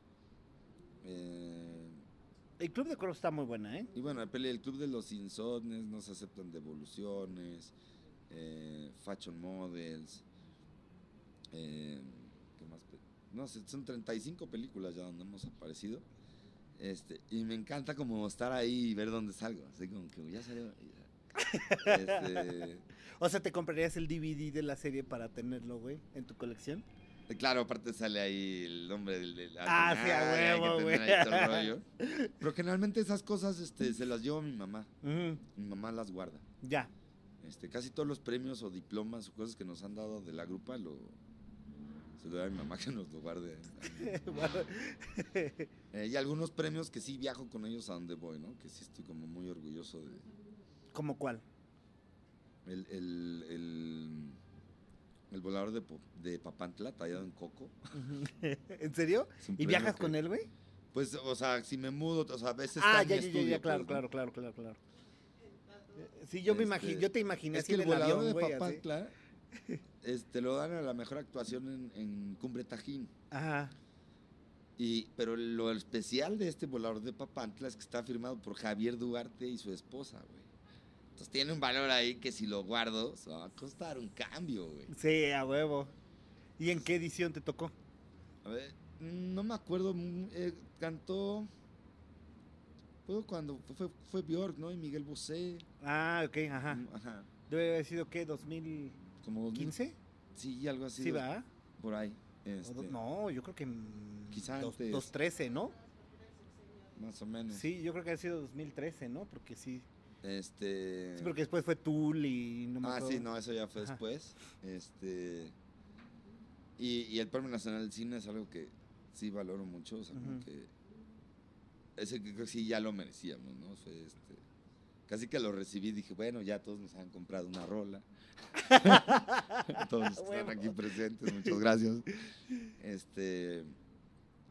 Y te digo, a mí me importan mucho esas cosas porque pues es como tu carrera, es lo que valida hasta al final tu currículum y este son detalles muy bonitos que no sé, a lo mejor hay que debe haber este que tampoco creas, todos tienen un premio nacional de cine, ¿no? Es como la, la broma de, de Del los Grammy, güey. Simpsons, ¿no? Sí. Ajá, sí, de que aventan el Grammy. De, "Ah, ya no vale Este- nada, güey. El niño bocina Ajá. de EXA, muy bonito. Este ¿qué otro, qué otro premio ahí tenemos? Ah, bueno, el esos arrasábamos, tenemos varios de los los IMAs, ¿te acuerdas? Ah, huevos, sí, sí, sí, sí. Sí, sí, sí, sí. Hubo uno así que como el Titanic, güey. Nos llevamos todo, güey, así, así cargando, güey. Y luego. Y te sentías como Michael Jackson acá. no, y luego muy chistoso, güey, porque al, a- al otro año, para promocionar como una banda que es muy famosa, nos usaron como de. Nos pusieron contra ellos en todo y en todo nos ganaron, güey. Y a los güeyes nadie los conocía en ese momento, güey. Ajá, ajá. ¿no? Ahorita son la banda quizá más grande del rock Ajá. indie, ¿no? Eh, pero me acuerdo que fui con, con el güero, el conservador, y le digo, oye, cabrón, Nos usaste. Pero mira, papi. te vi, güey, te vi que hiciste, güey. Está chido, güey, tu nueva banda, pero Nos hubieras avisado, pa. avísame mínimo, cabrón, si no, no ni vengo, güey. Pues sí. ¿A qué? Nominados, Agrupación Cariño y estos güeyes. ¿Quién gana estos güeyes? y la mejor portada, de, pinche rarísima. Ahorita por- que hiciste una referencia así de le voy a dar la, el- la medalla de la semana a la barra de no sé qué, ¿no? en lugar de Homero Simpson, ¿no? Claro, sí, sí. que dices, no mames, la barra se lo merecía bien cabrón. güey". Em, pero bueno, al final, este, los hay varios se despegan, güey. Eso aquí luego hay que mandarlos pegar porque eran como unas flamitas así. Ajá. Pero ese es muy padre porque esa es la, mejor canción del año de 2013, que es espero que te acuerdes de mí. Y el del cine fue este mejor canción del cine mexicano del 2019. Este y, y pues nada, o sea, como ahí tenerlos, hay un premio también que le dieron al Pirul, a nuestro trompetista. eh, cuando acabamos una canción que se llama Tú y yo estamos entre la espada y la pared. Dice, tú y yo estamos, tú y yo estamos. Y ahí, y ahí nos quedamos, ¿no? Estáticos. Y ahí se acaba. Pero el güey, estábamos en vivo. Y entonces, tú. Con que iba a seguir. Y de ahí Poncho y la gente de Telehit hicieron todo un rollo. Del, le terminaron dando un premio y todo al oso más grande del año. No. Sí, sí, sí. Es- no, él bien feliz, lo recuerda cada año, saca el video. güey. y es chistosísimo, porque aparte estaba así de cenar y las luces y todo se apagaba y quedábamos así, como así. Eh, y- Increíble. Este. Y, y pues nada, ha sido una carrera muy bonita. ¿eh? La verdad que no la, no la cambiaría por mucho porque. Creo que. ¿Ves que luego dicen uno entre un millón? ¿Tú eres ese uno entre un millón? Sí, porque imagínate ya, o sea, lo que voy es, ya hacer Café Tacuba, el Maná, esas, esas bandas, este, es uno en 50 mil millones. Pero por lo menos soñar que quieres ser artista, lograr ser artista y tener un pequeñísimo lugar en el el libro, de libro. los artistas, güey, ya está. Ajá. Ir a Glastonbury. Y vivir, ese- vivir estar el sueño y Abbey lograr lo que estar querías en hacer. Holanda, echando desmadre, güey. O sea, bueno, echando desmadre me refiero a trabajar y... Claro, y no, y los- por, desmadre, ejemplo, cuando fui a, a Memphis, conocí a esta gente, este, grabé en Nueva York estudios muy padres, este, como que siempre buscando ahí conocer más gente y tal, y eh, también he trabajado mucho como, no nomás en el grupo, sino como, te digo, ahorita trabajo para una agregadora digital, soy productor de comerciales, este, hay, hay todo un rollo también que, que, que ir a la escuela y, y- y aprender Te abre la mente. o sea, por ejemplo, una vez, me acuerdo cuando llegué a México, me habló Memo Méndez Guiú, que un tipazo, nos, siempre nos ha apoyado mucho. Y entonces me dijo, ¿tú sabes hacer sound alikes? Le dije, sí, claro. Un sound alike es como hacerla, copiar una canción.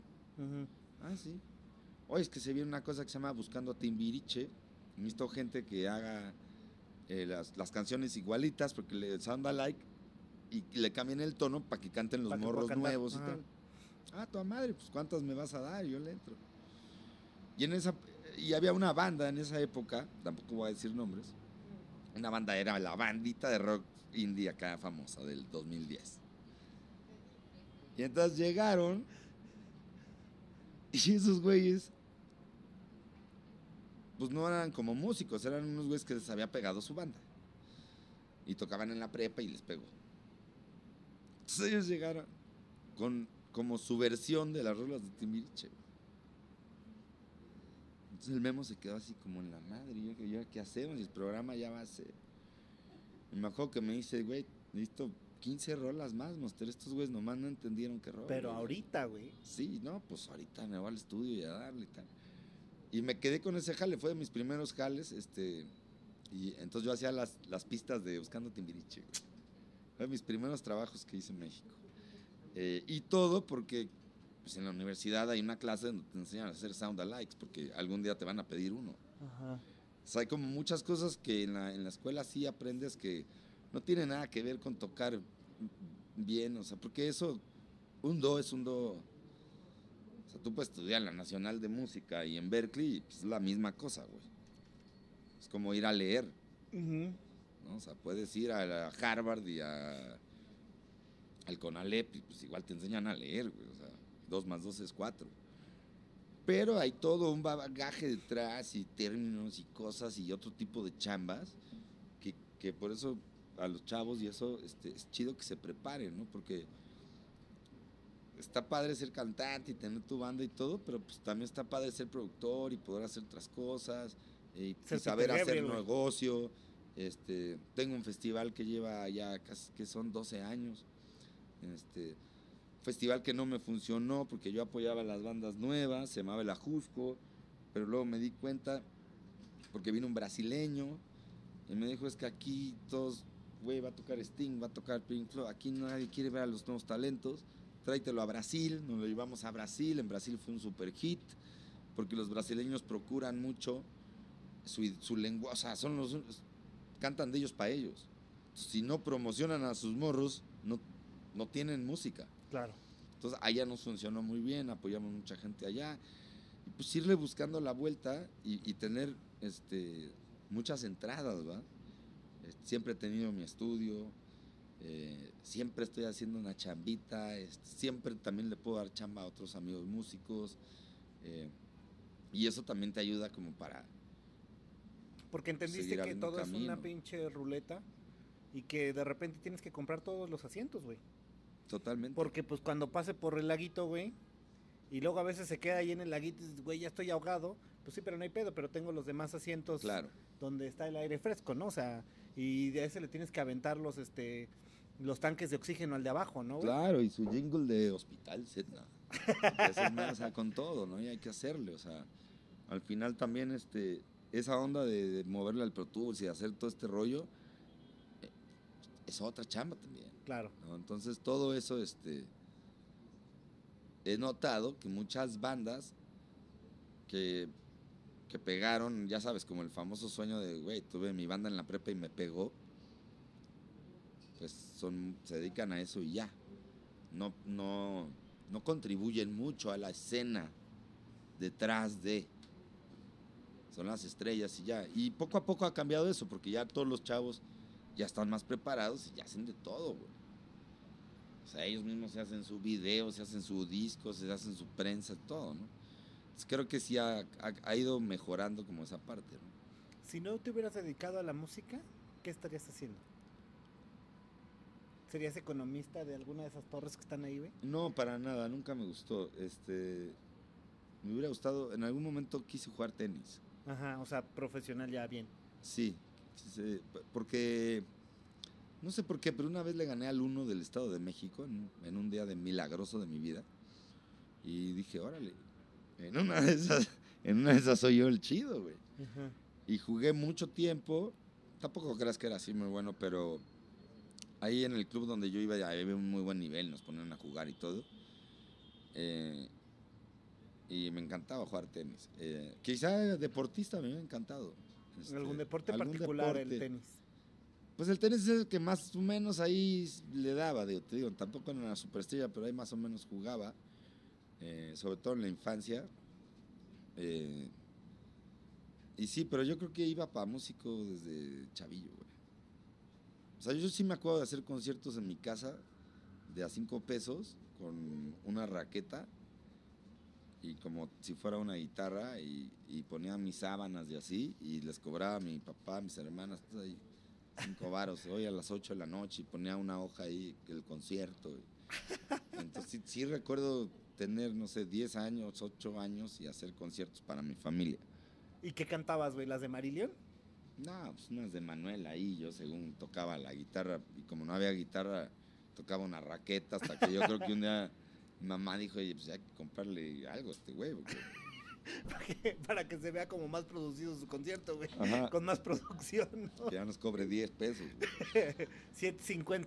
No Sí, mucha, mira, mi hermana cantaba muy bonito y se bajaba, había un, mi casa es así como, bueno, la casa de mis papás es así como para abajo.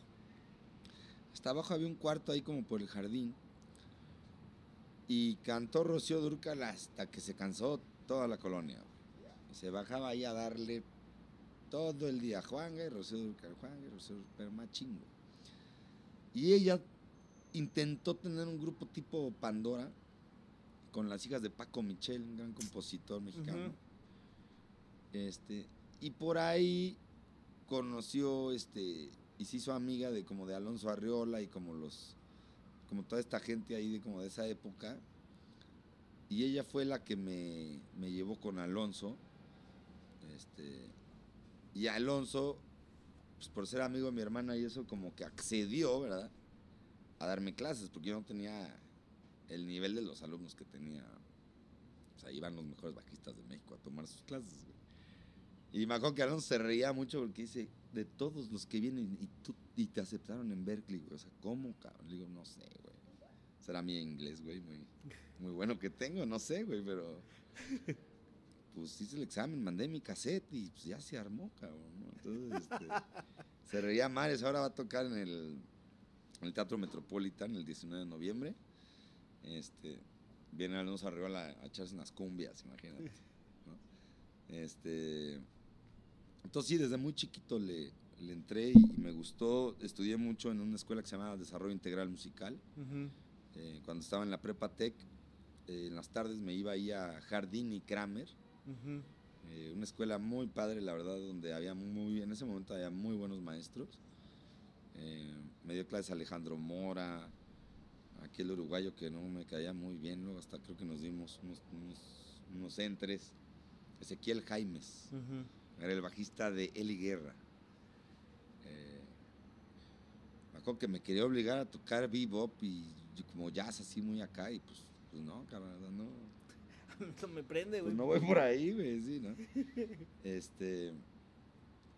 y ya, y mira, lo de componer canciones, yo me fui a Berkeley a estudiar bajo, era prácticamente el peor bajista de la escuela, pero mal, güey, o sea, porque ahí sí tocan, todos tocan cañón, güey, pues yo, de que, ah, yo me sé unas de Guns, ¿no?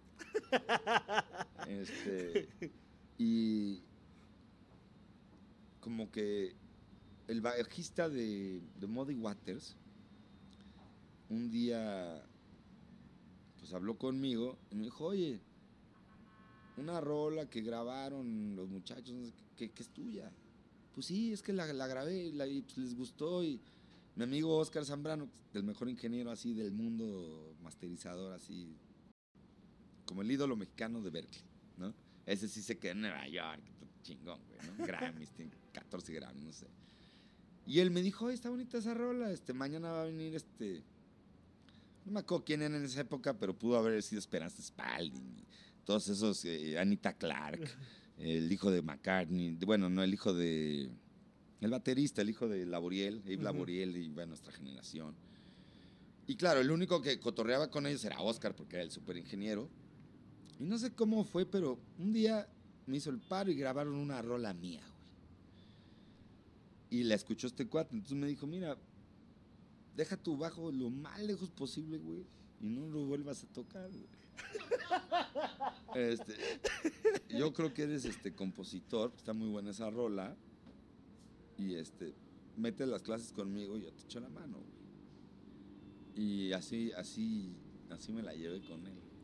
Si no hubiera sido por el bajista de Muddy Waters, no la armo. No la ¿Y armo. si dejaste el bajo? Sí, o ese güey me tiró paro. eh, toqué de Cure, güey, en el examen 4, cuando la gente estaba tocando Bella Bartok. No mames. y tú tocando Love Song, ¿no? Sí, güey, literal. ¿Sí? Love Song y, güey, pues ya, ahí está tu D, güey. ya. Friday I'm in love. Ahí está tu D, güey, pasado, vámonos, güey. Eh, pero es, es, lo, es lo padre de los gringos, güey. O sea, de pronto son tan abiertos, güey, que, de- y, y como él decía, o sea, aquí en Berkeley mucha gente viene y no se da cuenta, porque están muy jóvenes, a qué vienen, güey. El chiste es que descubras a qué venías. Claramente no eres un bajista, güey, no te dan los dedos. No te iluminaron con ese don, carnal. Ahora ya estamos en este pedo. Y de pronto los estudiantes más cabrones de la escuela están grabando una rola tuyo que por azares del destino, no, güey.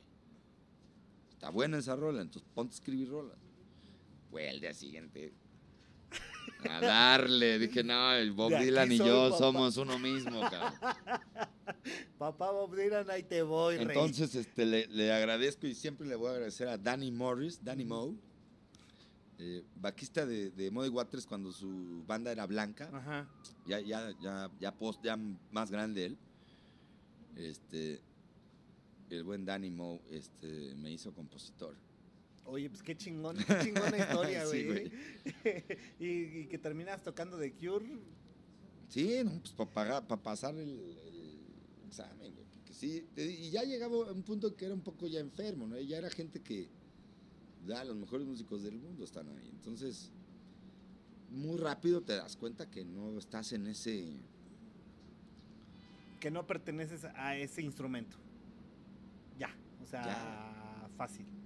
La- por ejemplo, la música yo nunca la entendí.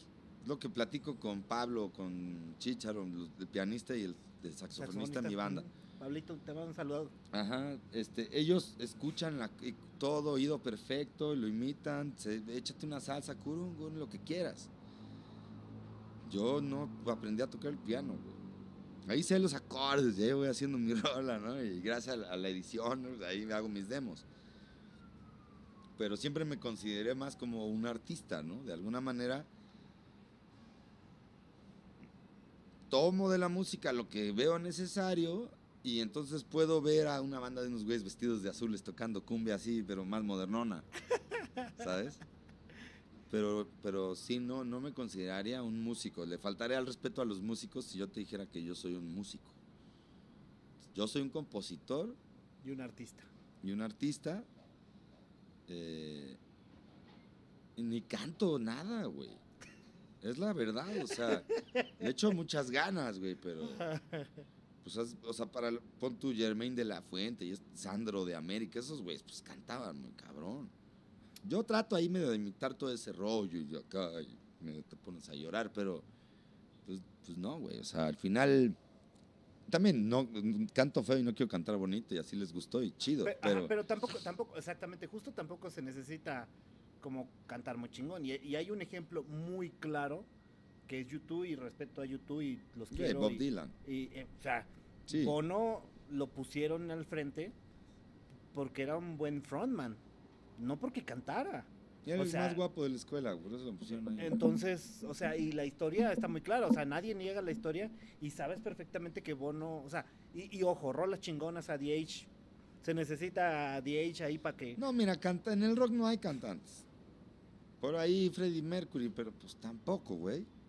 O sea, un cantante de verdad se plancha a todos, güey. Claro, Un güey que sabe cantar y manejar su diafragma y la madre y estos Michael sopranos. Y... No, no canta nada Michael Jackson. O sea, un- o sea, Fernando de la Mora le pone una chinga a Michael Jackson, pero gacho, güey.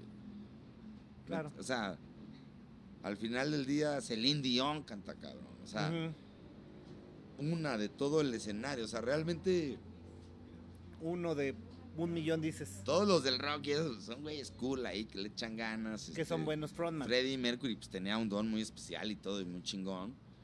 Eh, una gran voz si lo que quieras, pero güey, o sea, Farinelli es Farinelli y, y- y Plácido Domingo y o sea, pues hay güeyes que le dan muy cabrón, güey. Que son cantantes, ¿no? Sí, que se la saben chingón. O sea, Luis Miguel, ah, o sea, sí, canta muy padre y todo, y muy chingón, pero pues, cualquier güey de la, del conservatorio aquí de Polanco, güey, le pone una chinga, güey. Sin problema. Sí, Entonces, sin dudarlo. Hay que entender Que eso se este, requiere de qué también- estabas hablando. O sea, estás hablando de, de cantar padre y bien, y bien chingón. O de, o, o de- de, o de- de ofrecer un espectáculo.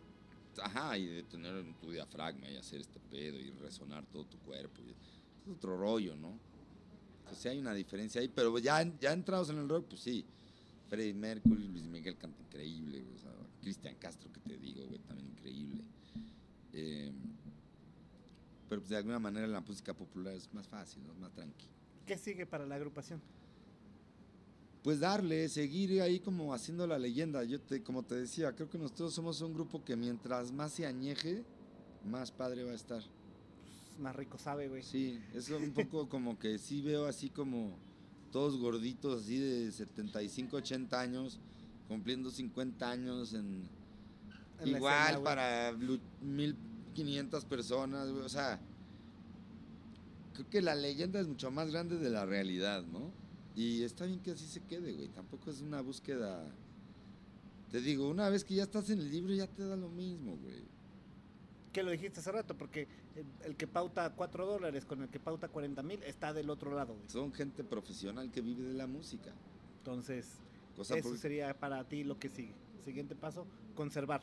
conservar eso. O sea, hay abogados litigantes en Chalco, hay abogados litigantes en las lomas.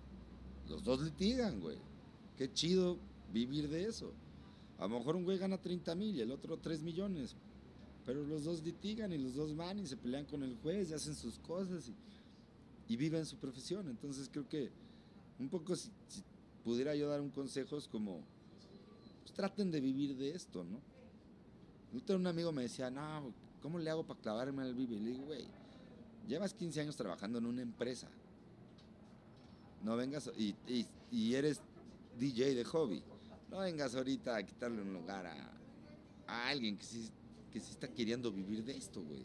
No es un juego, no te vamos a dar chance. Sí, no es chance, güey. Es un- No. O sea, chance al morro que se está rompiendo la madre, güey, pero... ¿No? Entonces también en México a veces pasa eso, ¿no? Hay mucho compadrazgo y todo. Es como muy como el fútbol.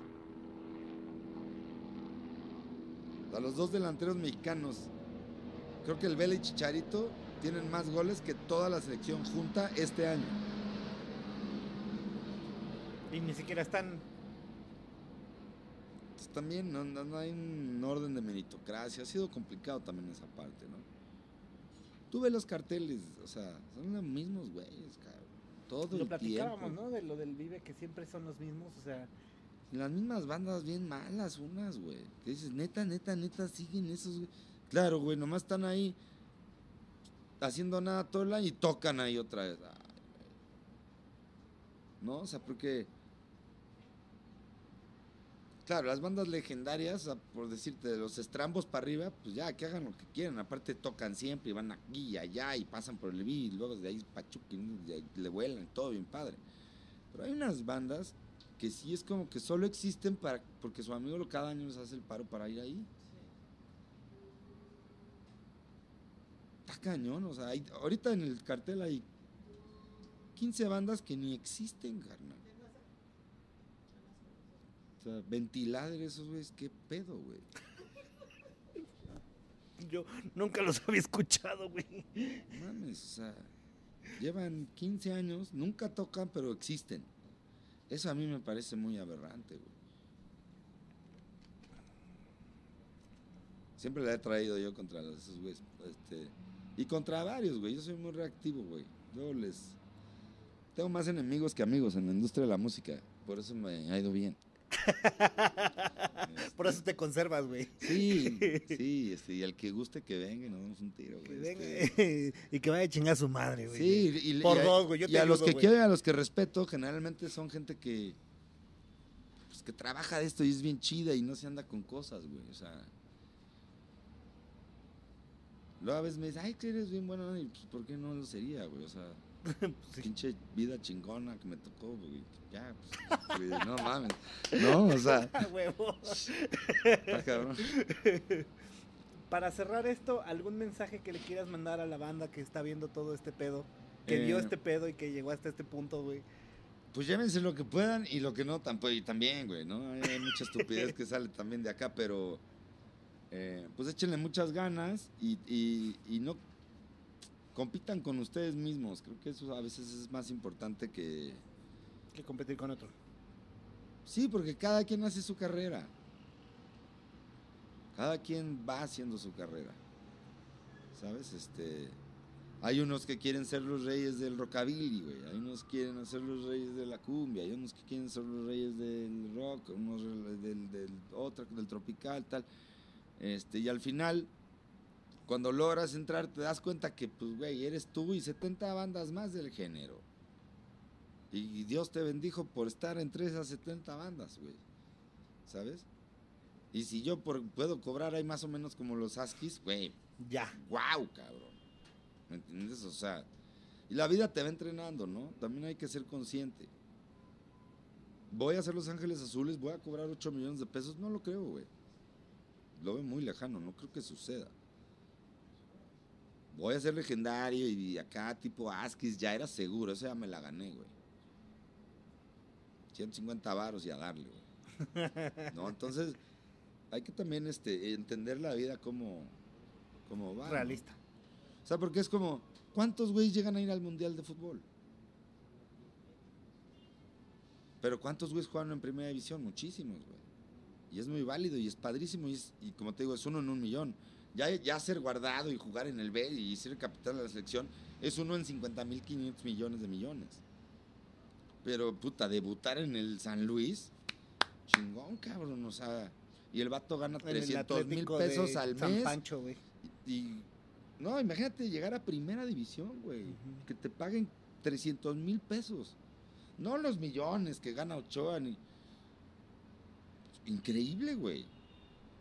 ¿Sabes lo difícil que ha de ser ser la banca de, del Mazatlán? Mames, Lo, lo que tienen que hacer esos morros. Entonces también hay que ser como agradecidos, bandas, con lo que el- se va saliendo.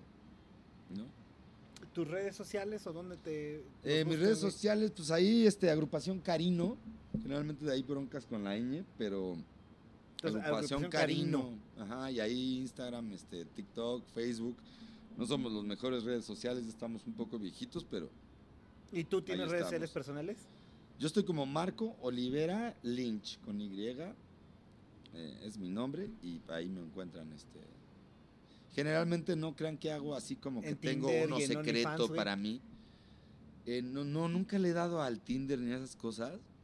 No, ya no le entré. Me, me daría pena que me vieran que estoy ahí. No sé, güey. eh, OnlyFans. No, es que no sé, en OnlyFans puedo como tocar la lira y que se metan o tengo que enseñar ahí. Pues, pues la podrías tocar desnudo, güey. O sea, podría ser, güey, ¿no? O sea, a lo mejor. O sea, pero no hay OnlyFans así como más, es que la verdad no le sé muy bien, pero según yo, No, no le sé, es se- que ya nos está según yo, o rebasando, no, no, no, no necesariamente tiene que ser, o sea, desnudo, o sea, puede ser como algo muy sexoso, ¿no? Ya. Ajá, sí, sí, sí, o sea, te das de cuenta, eh, puedes estar como desnudo, ponerte tu lira así en medio, que no se vea el paquete, güey, pero pues que das a entender, güey, que pues, sugerir, ¿no? Creo Ya. que eso podría ser una buena técnica. No, no, pero sí está cabrón. ¿Eso te Este, daría pena, güey?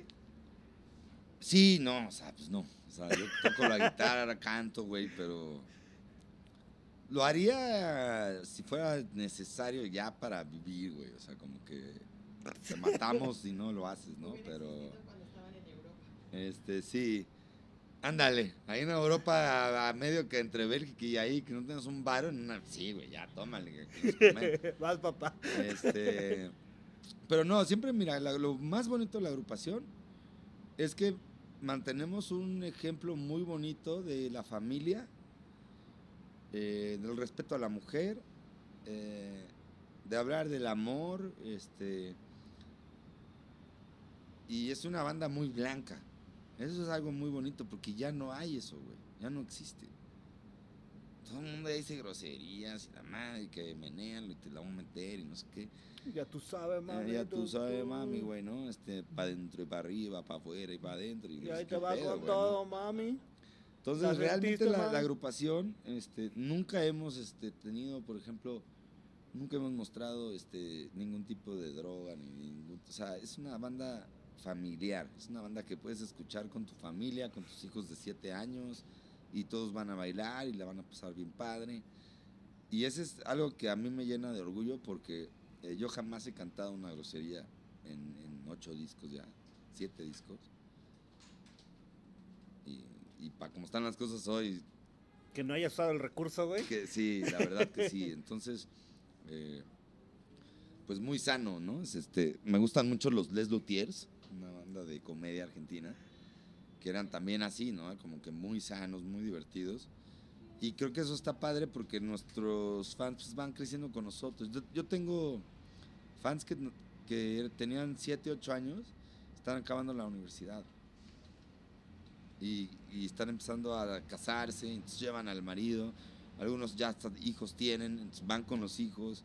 Entonces es algo como medio tradición. ¿no? Ujú. Está, está te digo que eso pasa con... Seguro le pasó a la Sonora Santanera y a todos estos grupos. Y que fueron las generaciones creciendo con ellos, güey, ¿no? Sí, pues ¿quién tocaba en la boda? Eh, pues esos güeyes, o sea, pues así era. güey. Y para cerrar, eh, van a tocar en el Metropolitan. 19 de noviembre en el Metropolitan, eh, los jueves es un 2x1 general de, Ticketmaster, esto que arman en todos los conciertos que quieran, siempre busquen los jueves. Em, y después de ahí tenemos una posadita, ahí la voy a dejar, en diciembre, en un emblemático lugar de la Ciudad de México que está cerrado. este, el dueño fue muy amable en que lo vamos a reabrir solo por esa ocasión. Ok. La- Eh, a la cual estoy invitado. En el centro de la ciudad, sí, obviamente, en la calle Motolinia, no le digan a nadie. Eh, y algo muy bonito que va a suceder, eh, esto está totalmente aparte, voy a estar invitado por Juan Cirerol el 16 de diciembre en el Indie, Indie Rocks. En el Indie Rocks, ajá. Eh, yo soy el productor de, sus últimos discos y, de- del último disco que hizo con banda y todo, tengo una gran relación con él. Eh, es su gran regreso, estoy muy orgulloso de él, que este, está limpio ya hace mucho tiempo eh, y pues viene a reconquistar el lugar que había perdido, así que ahí estaremos apoyándolo eh, con una canción de Joan Sebastián, Sentimental. Órale. Pues mira, vamos a despedirnos de verdad. Qué chingona plática. Chingón, muchas Me la pasé muy, muy, muy bien. Gracias, Matt. Eh, pues yo soy Mataullido, el rey del podcast, el rey. Nos vemos el día de mañana. ¿eh? Y el rey de la cumbia, por Yo les supuesto. deseo cumbia, cariño y amor. Chao.